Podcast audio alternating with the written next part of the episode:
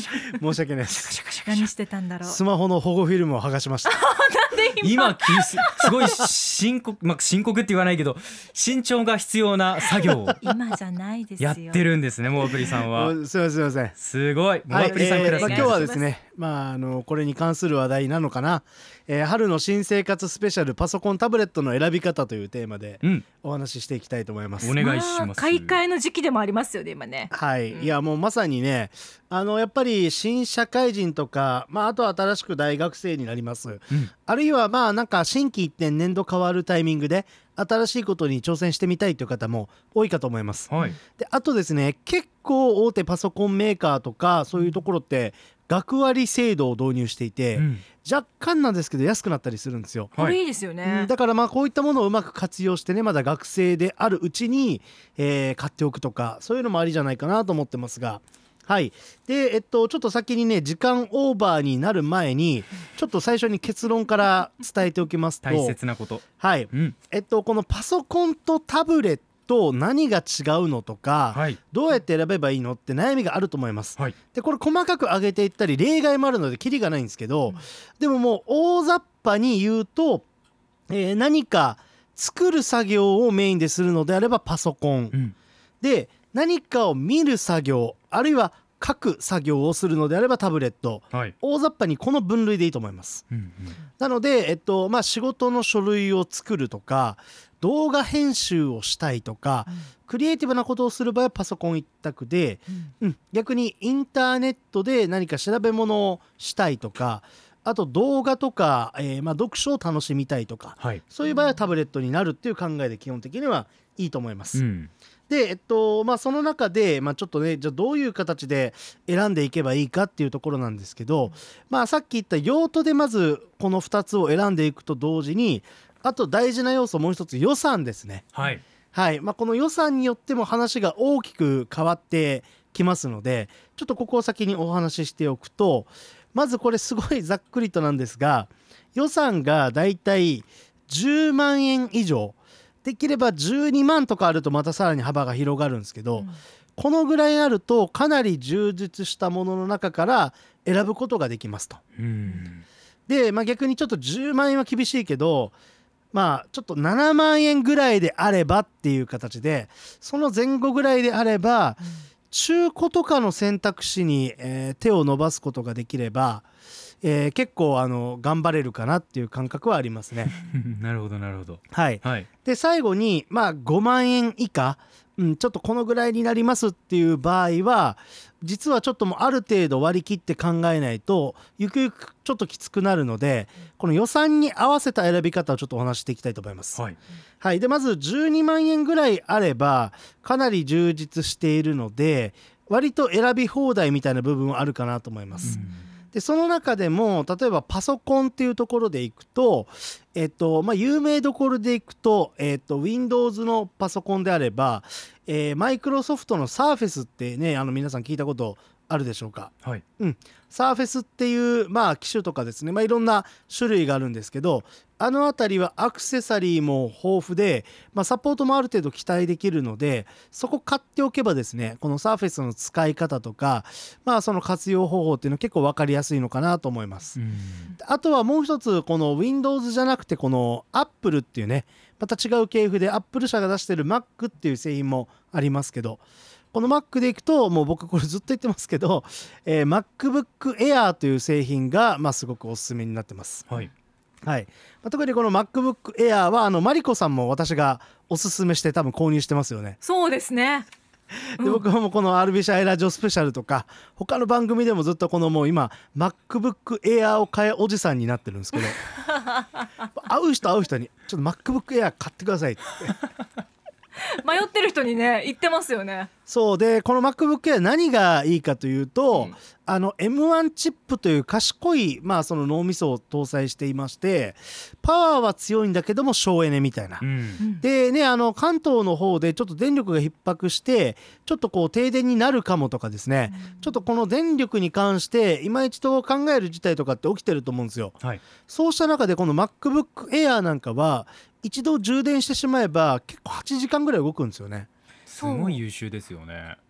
そうそうそう。バッテリーの消耗がねなんか緩やかですよね。緩やかなんですよ、でうん。スマホの充電器とかでも充電できて。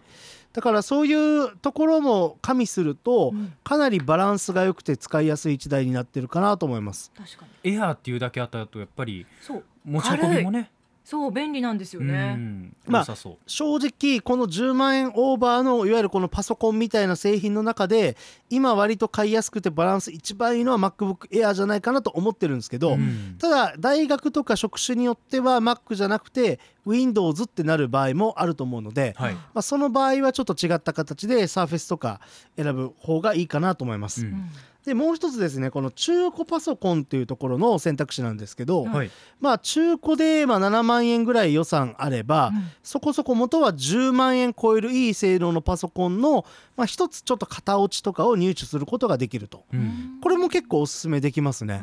で中古と聞くとなんかイメージ悪いかもしれないんですけどまあそのクオリティとかもの自体は結構ピンキリで例えば最近だと、まあ、大手、えー DVD レンタルゲームショップいろんなところにありますけどはい。そこがですね結構中古のパソコンでこれおそらくは企業から、えーリース上がり企業が何年か使って一括でねリースしてこれ返しますって言ったやつが出てると思うんですけど見てみるとねあの状態がいいやつが結構出てて。この私がおすすめする MacBook Air も8万円ぐらいで買えるんですよ。あそうですか。そうだから僕 M1 持ってるのに欲しくなって8万だったら買うだろうみたいな、えー。いや持ってるのにって。持ってるんだっ持ったらいいでしょ。てるんだけど欲しくなるぐらい、うん、これが買えないなんて持ってなければよかったみたいな。すごいなんか間違った論理にいねやいやいや。帰結するんですけど、まあでもこんな感じであの中古とか探せば元はハイエンドで結構良かったものとかが手に入ったりするのでそこでちょっと見ていくのもいいかなと思います。で逆に今度は、まあ、予算がちょっと正直ないと。で5万円切るってなるとちょっとここからまた難しくなってくるんですよね。ええ取捨選択っていう作業が必要でうんあのお家探しみたいなもんだと思いますね。ああの賃貸でね物件探すえ時に、家賃の上限がすごい高ければね選び放題ですけど、ねまあ、これが下がれば下がるほどかなり考えないといけないと。しっかり内見もしないといけないですからね、パソコンを買うにもやっぱりいろんな CPU がどうとかね見てみたいところありますよね。そうそうそうで、えっと、今ちょっとメールいただいてまして倦怠感さんですね。はいはじめまして普段は8時ちょうどまでしか聞けませんが今日はたまたま有給取ってて、えーすごいラッキーな日となりましたと。おおよかった。ありがとうございますりがとうございます。でノートパソコンって年明けから検討していますと。はい。でちょっとこの倦怠感さんはうん3年前ですね、まあ、ちょっとこのとあるメーカーの安い廉価版の,、まあそのパソコンを買いましたが、はいほとんど動きませんと。あらあだからうんうんうんこれ結構あるあるでう、ん安すぎるこのパソコンとかっていうのは一見するとお得感があるんですけど、うん実はやりたいことができないってことがあったりするんですよね。なるほどね。うんでまあ中でもやっぱりあのハードディスクのモデルをちょっと買ったみたいで多分そのため起動の速度とかいろんなものが遅いんだと思います。なのでで今ちょっと違うものをいろいろ検討してますってことなんですけどちょうどだ。これまさにおっしゃるお話の通りでやっぱり安すぎるものに飛びつくと今度はちょっとこういうねそもそも動きが悪すぎるとかうんで結局買い替えのペースが短くなって高くつくとかうんそういうことがありえるのでだからこれはもうちょっとある種一発逆転というか発想の転換なんですけどはい。今あのギガスクール構想とかで小中学生で結構よく使われているのが Chromebook っていう製品があるんですよ。はい。うん Chromebook っていうのは形としてはパソコンみたいな感じなんですけど中身はどっちかというとスマホに近くてうん。かなり軽量で動きますと、はい。だからやれることは結構制限があるんですけどパソコンみたいな大画面でキーボードもついててでも安くても動きが割と軽いっていうちょっと特徴がありますね、うん。だから Chromebook でもできないことはあるんですけど下手に安すぎるパソコン買って失敗するぐらいだったらもう5万円以下の場合は割り切って Chromebook 買うっていうのはありだと思います。うんまあ、という感じで、まあ、かなり、えっと、まずは用途で決めるっていうこととあとは予算で選ぶ。でさらには買い方の選択肢もですね新品にこだわらずに中古行くとか発想の転換で Chromebook 行くっていうのもありだと思いますしあとタブレットの場合は iPad が割とこの安いものから高いものまでカバーしてるので、うん。うんまあ、Android のタブレットとかも正直あるんですけど、まあ、いろんな市場とかアプリの種類とかアクセサリーの豊富さとか考えるとタブレットはちょっと iPad の方がいいかなと個人的には思ってます。もうこれだけのね本当に種類豊富な今のパソコン、タブレット業界ですけれども皆さんどんな感じで使っているのかなということで今日のアンケートお仕事勉強などでどれを使っていますかというような問いがありましたが1番のパソコンが62%、うん。そして次いで多かったのが両方同じくらいということで21%ですね。タブレットとパソコン同じくらい使ってますという方21%続いて11%どちらも使っていないという方でしたそして最後にタブレットを使っているよという方は6%最終的に103票集まりました。ありがとうございます。ということでやはりモバプリさん圧倒的にパソコンが多いですね。でもあのなんかこうやって皆さんの使い方を見ると面白くてえ例えばパチパチパンツさんなんかは私は水彩でイラスト描いてますが、えうん。塗る前にタブレットに下書きを取り込みはい。デジタルペイントで着色してみて出来上がりのイメージを考えていますと、うん。だこういうクリエイティブに結構タブレット使われたりするので漫画家さんとかイラストレーターさんとかも実はもう iPad だけでどうにかしてますみたいな人も結構やっぱり話聞きますね。そうね。もう本当に iPad の Apple Pencil による追追随能力っていうかね追尾機能っていうのは本当に優秀ですし、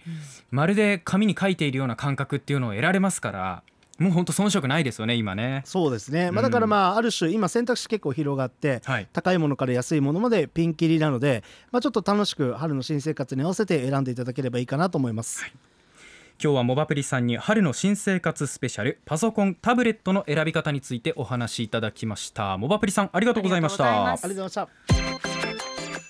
アップのポッドキャストを最後までお聞きいただきありがとうございました。生放送は平日朝7時から FM921 AM738 RBC ハイラジオ。県外からはラジコです。お楽しみください